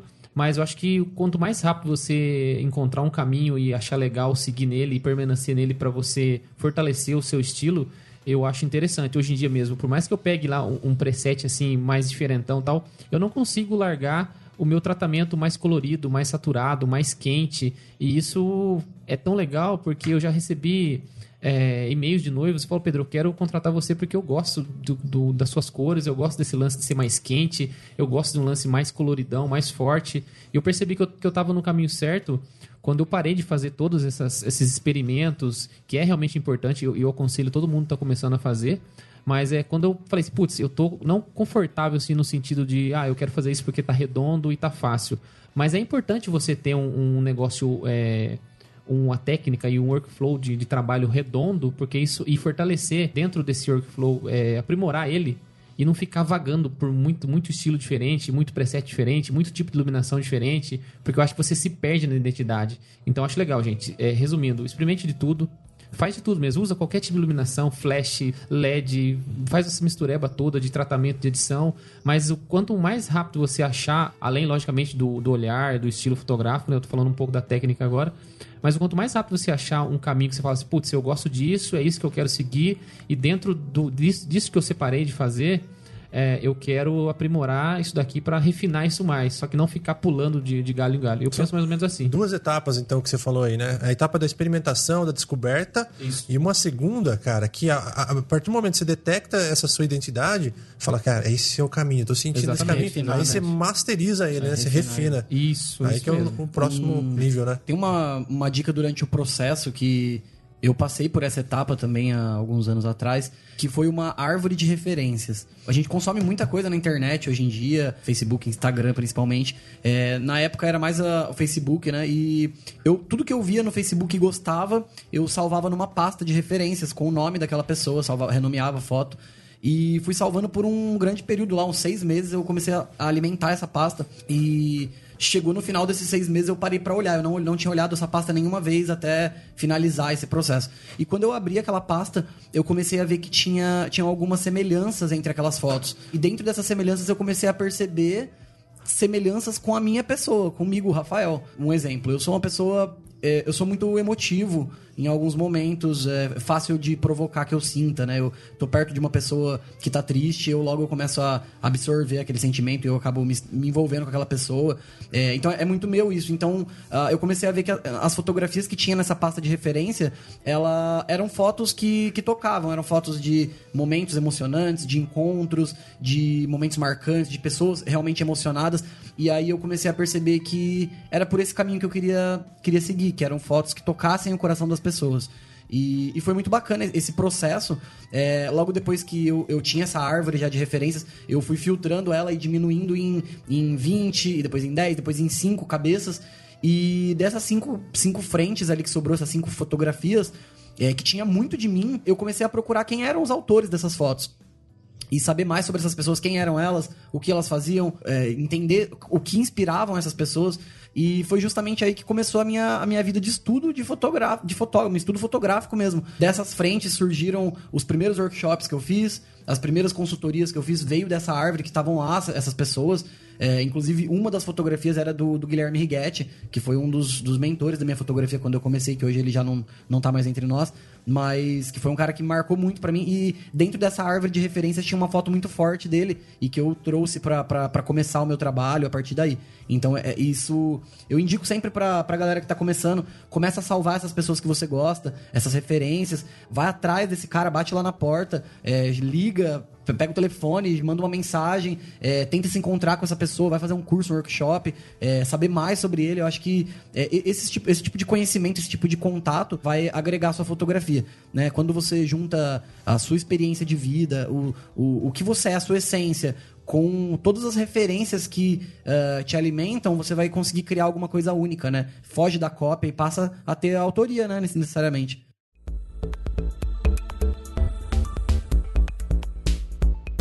Qual que é o seu processo aí, o seu caminho, sua dica, Robson, aí, pra galera aí, em relação a essa construção da identidade? Cara, é, primeiro eu concordo muito com o que a rapaziada falou, eu acho que é, acho que é muito isso, assim, é, cada um vai tendo a sua, a sua linguagem, né, seu, seu caminho, mas é muito isso, assim. Eu tive, eu não sei se vocês quantos de vocês me conhecem, até que ponto vocês me conhecem, mas é, quem me conhece bem sabe que eu falo muito sobre sorte. Eu, eu sou um cara de sorte. E o mundo tem sorte do qual eu não jogo. Não, não sou um jogador de, de mega cena, não gosto de jogos, porque senão eu ia ganhar todos, porque eu sou um cara de muita sorte. É, sou um cara muito sortudo. E eu tive uma puta sorte no meu primeiro casamento, que eu fui quase obrigado pelos meus pelo meu pai. É, enfim, a história toda, eu não queria ser fotógrafo, né? Minha mãe estava passando por uma situação complicada de saúde, a equipe era meu pai e minha mãe, então eu tive que quebrar um galho. Nesse primeiro casamento, que eu, que eu, eu nunca ia em casamento, porque filho de fotógrafo não vai em casamento, fotógrafo só vai para fotografar, né? Nunca é convidado em casamento, então eu não, não tinha experiência de casamento, não sabia o que fazia no casamento. A única coisa que eu sabia e que eu tinha noção é que as pessoas se arrumavam para ir no casamento. Ou seja, o cara comprava o melhor termo ou alugava o melhor termo que ele podia, que a grana dele podia pagar, a mulher bota uma roupa toda branca, né? Uma fantasia, e eles, eles, eles escolhem a melhor comida que eles podem ter, o melhor lugar que eles podem ir, tudo de melhor que eles podem ter naquele momento, as pessoas normalmente é, escolhem para esse, esse momento. E era a única coisa que eu entendia de casamento. E quando eu fui fazer o casamento, os combinados eram, né? Eu não sabia nada. Então meu pai disse: não, tem as entradas. Meu pai tava gravando com aquelas câmeras bem grandes, com aqueles cabos e tal, né? Imagina, porra, 12 anos atrás. E ele falou, cara, vou te, vou te sinalizando. Tem a entrada, daí tem o padre, daí tem os padrinhos, daí tem, faz uma geral da, da igreja, uma de frente, uma de trás, depois tem a aliança, daí tem o beijo, daí tem as assinaturas. Ele já me falou mais ou menos o que tinha que fazer. E aí, no meio desse caminho, cara, ele, no meio, no meio da. Entraram e tal, fiz as fotos que ele mandou, ele olhou para mim e disse: pode sentar. E aí eu fui sentar, mas, cara, era um sábado de manhã, um casamento muito, muito, muito, muito, muito, muito, muito, mas muito simples. E as pessoas é, incríveis, mas muito simples. E, cara, eu tinha 17 anos, velho. Eu tinha saído na sexta de noite, tava meio de ressaca, tava cansadão. Você, cara, se eu sentar, escutar o padre falando um monte de abobrinha, de besteira que naquele momento para mim era nada fazia sentido, né, do que eles estavam falando. Cara, eu vou pegar no sono, se eu pegar no sono, eu vou tomar um cagaço do padre e vou tomar um esporro do meu pai, né? Eu preciso fazer alguma coisa. E, e aí isso conecta, faz um parênteses, conecta lá com o nosso, nosso papo do começo de inspiração, né? Para não dormir, precisa fazer alguma coisa. Então, assim, levantei a bunda lá daquele banco e fui fazer alguma, alguma coisa. Aí comecei a clicar lá de trás e tal, vergonha, agachado e tal, experimentando, não entendia nada da câmera. Testei lá no com flash, sem flash, no A de amador, no P de profissional, no M de muito difícil. E porra, era muito difícil mesmo.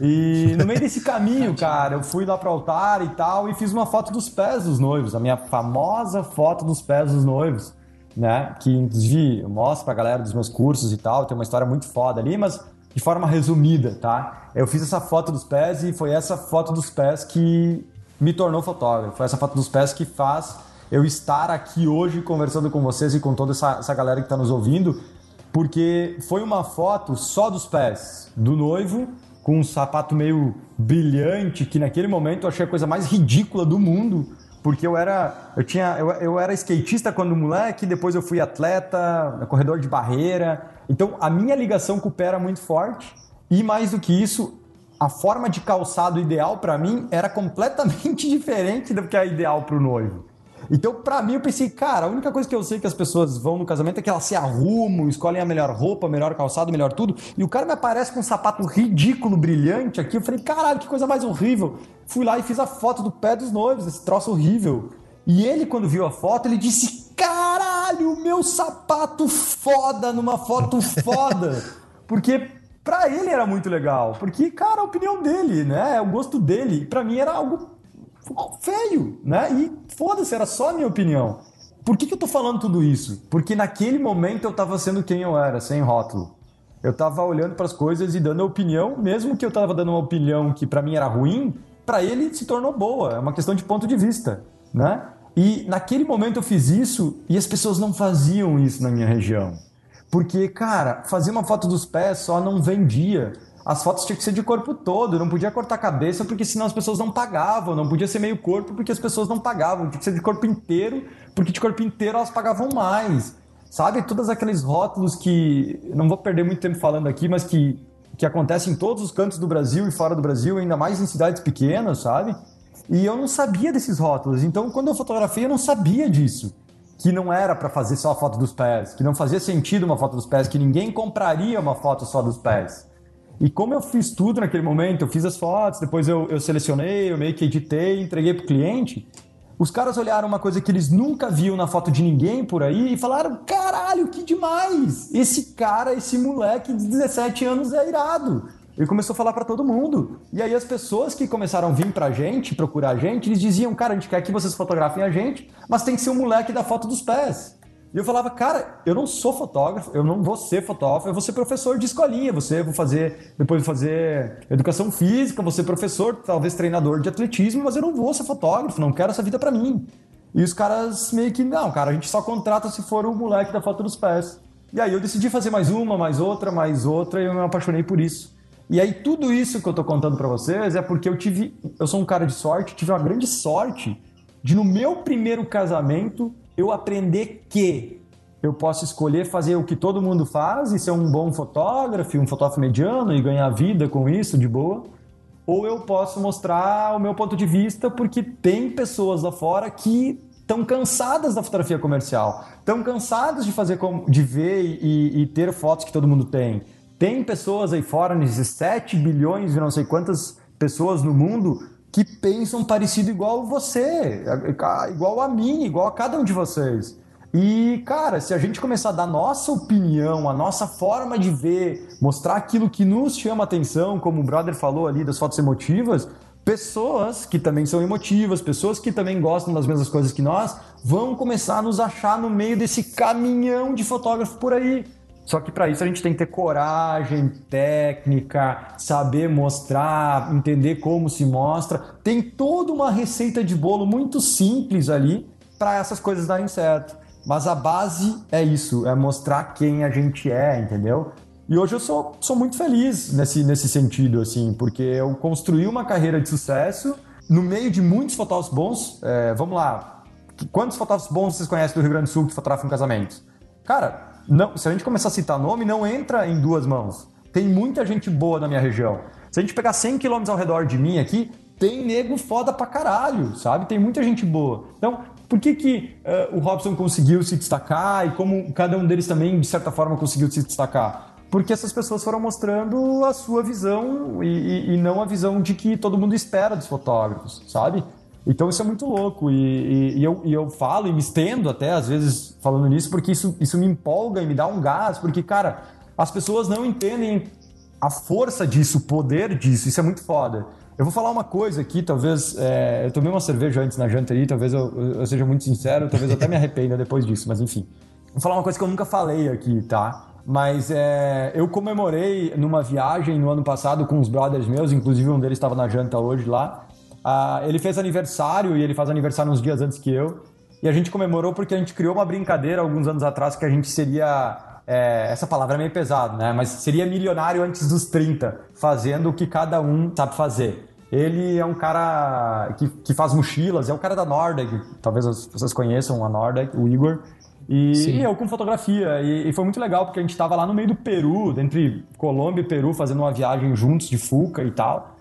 E foi muito legal esse momento que a gente se abraçou e comemorou é, meio que uma vitória, não pela grana, sacou? Mas por ter conseguido vencer fazendo uma coisa que era completamente fora dos padrões da nossa cidade, da nossa região, sabe? Das pessoas. As pessoas não acreditavam muito em nós no começo, sabe? Eu tive que brigar muito com os meus pais, muito com meu pai principalmente, para provar para ele que essa fotografia, esse jeito diferente de fotografar, essa coisa estranha que ele olhava e dizia que merda, essa cabeça cortada. Quem é que compra foto só dos pés? Quem é que, sabe? eu tive que lutar muito comigo e com ele e com muitas pessoas para provar isso e, e, e, que dá certo. Então, assim, eu não só falo, eu provei, experimentei e eu já ensinei muita gente com, que conseguiu fazer essa mesma coisa. Então, do fundo do meu coração, cara, tu pode escolher vender fotos e fazer o que todo mundo faz. Ou tu pode escolher ser orgulhado das fotos que tu faz, ser orgulhado do teu trabalho, e não só com fotografia, com qualquer coisa, e também, lá no fim, é, se tu fizer o básico bem feito na questão negócio, ter também um negócio de sucesso. Ou seja, ter uma grana para te estar tá mais tranquilo no sentido de poder se inspirar, poder fazer uma viagem, poder fazer algumas coisas que para ti vão te ajudar a melhorar cada dia que passa mais o teu próprio processo criativo. É, cara, você teve, um, você teve aí um começo, na verdade, atípico aí, porque você teve um feedback praticamente instantâneo, né? Você conseguiu ali, teve a coragem e a oportunidade de colocar sua visão, sua personalidade, simplesmente foi quem você é e teve um feedback positivo que foi te motivando e, e, deu essa sequência toda, né?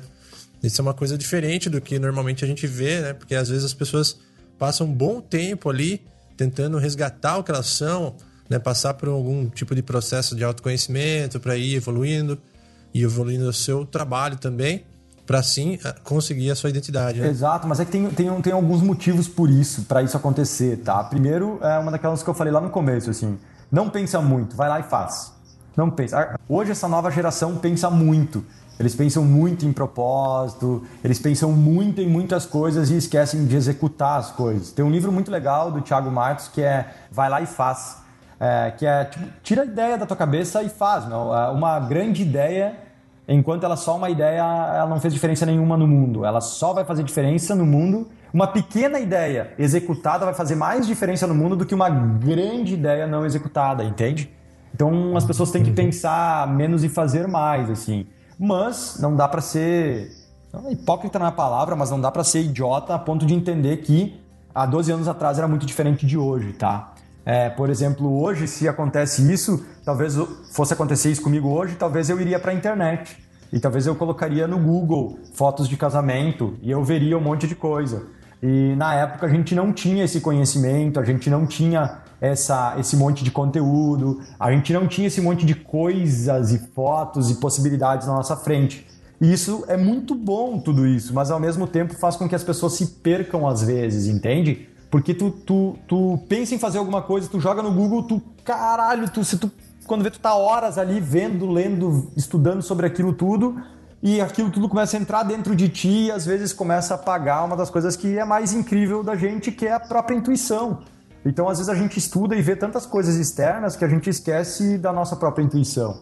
Então, de novo, achar o ponto de equilíbrio. Não é tentar fazer tudo sozinho, né, fora de tudo, mas é também tomar cuidado para que as coisas de fora também não não não nos preencham demais, entende? E, cara, na boa, sendo bem sincero mesmo, brother, eu tenho pena dessa galera que está entrando no mercado agora, no mundo dessa geração Y, nessa esse mundo conectado, porque eu tenho muito medo de que talvez eu também me perderia, assim como eu tô falando, sabe?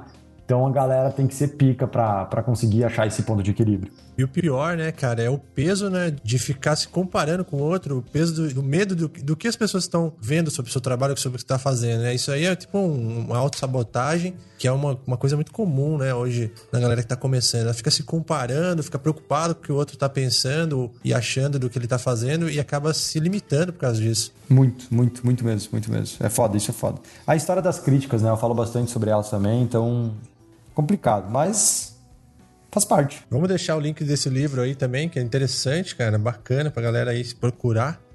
Que todo conhecimento aí que vai agregar. É, é bem legal, nesse cara. Sentido é, aí. é um livro de empreendedorismo, é para empreendedores, basicamente, mas serve para tudo, né?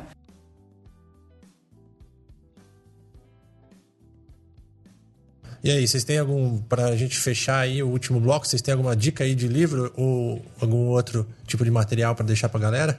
Cara, eu acho que é um livro que tá na boca de todo mundo aí dos congressos, workshops, mas acho que ainda é, é válido citar, é, que é o, voltando ainda pro lado de, de inspiração, criatividade, referências, que é o Roube como um Artista, né?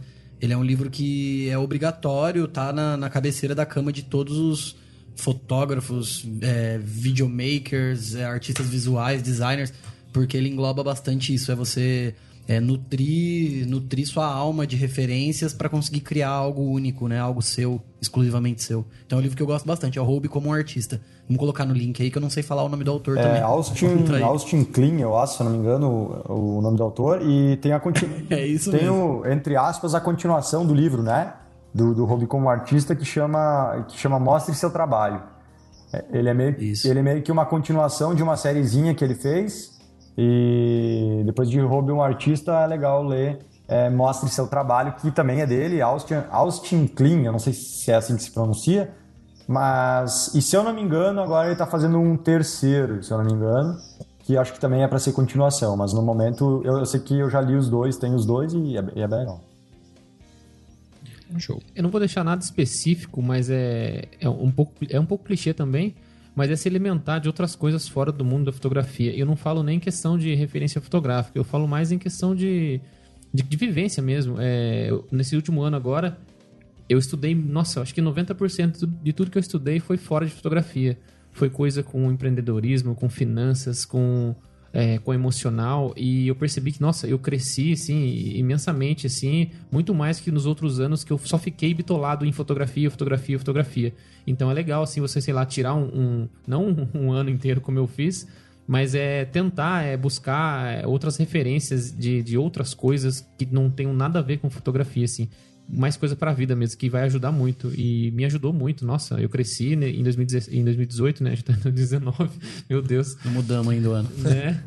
Eu cresci muito nesse último ano, 2018, né, com outras referências, assim, que há muito tempo eu não olhava, assim, ficava só na fotografia, fotografia, fotografia, fotógrafo de casamento. Nossa, eu, na verdade, eu até acho que eu fui meio que forçado a mudar, porque eu dei uma boa saturada, assim, desse mundo de só fotografia, só estudar o lance da fotografia.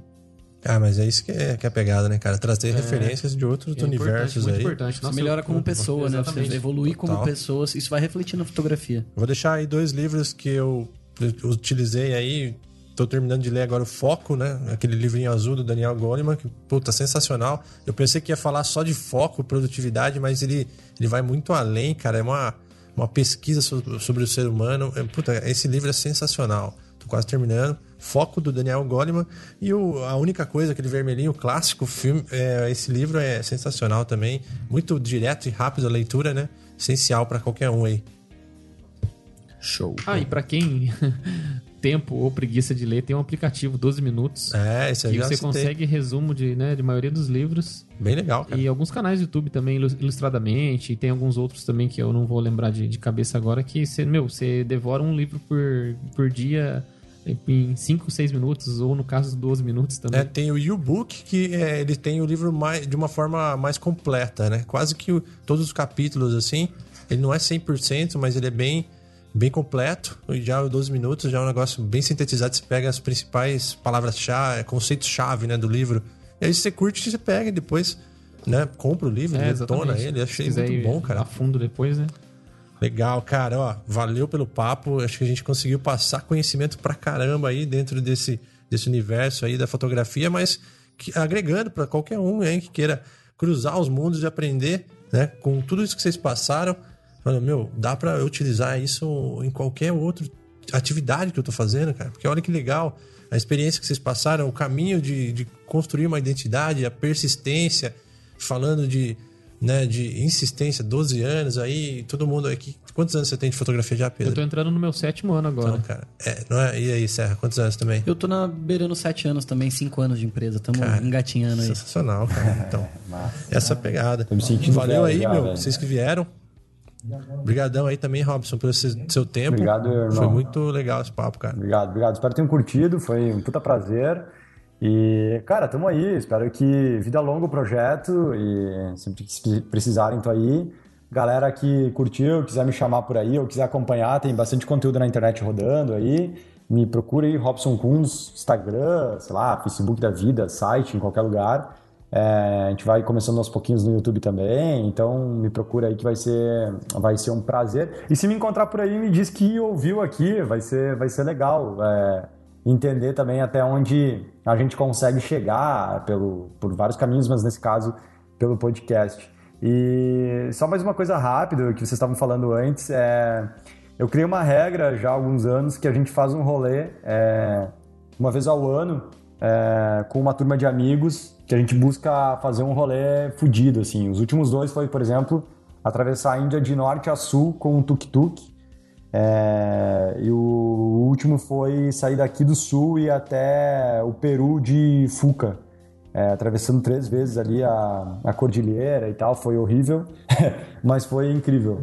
Então, uma das minhas últimas aprendizagens como pessoa, como ser humano, como sociedade, o que eu aprendi como sociedade, como relação, como muitas coisas e obviamente fotográficas, isso tudo também é, passa a ser fotográfica, foi com algumas dessas viagens também. Então, não quer, como vocês estavam falando, não é só fotografia, e não precisa ir para a Índia, não precisa ir para mas às vezes é sair um pouco daquilo que a gente está acostumado, na nossa zona de conforto, dar um rolê diferente aí, para te sentir que o mundo é muito, mas muito, mas muito maior do que a gente imagina. Isso é bom demais porque a gente começa a entender que tem mais pessoas muito diferentes da gente no mundo e muitas mais pessoas muito parecidas com a gente nesse mundão aí, não importa onde ela nasceu, não importa onde ela vive, não importa a cor, o que ela fala, a língua que ela fala, o que ela faz mas é, é isso, eu acho que quando a gente fala de arte, a gente fala disso, a gente pode se relacionar com é, muitas pessoas de jeito muito diferentes. Então fica a dica aí, vamos abrir e ampliar nossa mente,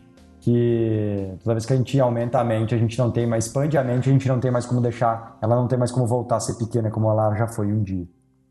Sensacional. E aí, Pedro, onde que o pessoal pode te encontrar? Deixa aí seu contato. Ah, Instagram e, e, Face e todas as redes sociais aí, Pedro Ivo Fotografia, né? Mais voltado pro meu trabalho. E meu pessoal também, Pedro Ivo no Face. É fácil de encontrar, nome diferente aí. e aí, Rafael? Show. Galera, muito obrigado aí pela oportunidade. Lucas, Pedro, Robson, um prazerzaço estar conversando com vocês essa noite. É... Quem quiser conhecer um pouquinho mais do meu trabalho, Instagram, Rafael Serra. Acho que lá tá concentrada nossa, nossas melhores imagens. Então, tamo aí. Valeuzão e pode contar com a gente aí que vocês precisar. Obrigado mesmo. É isso aí. Conteúdo sensacional. Valeu todo mundo aí que escutou até aqui. Participe também nesse papo, cara. Deixa seu comentário lá, tantospixels.gmail. O que você achou desse papo? Ou de alguma coisa que foi falado, você concordou, não concordou? Manda lá que a gente também pode ler o seu recado no programa seguinte.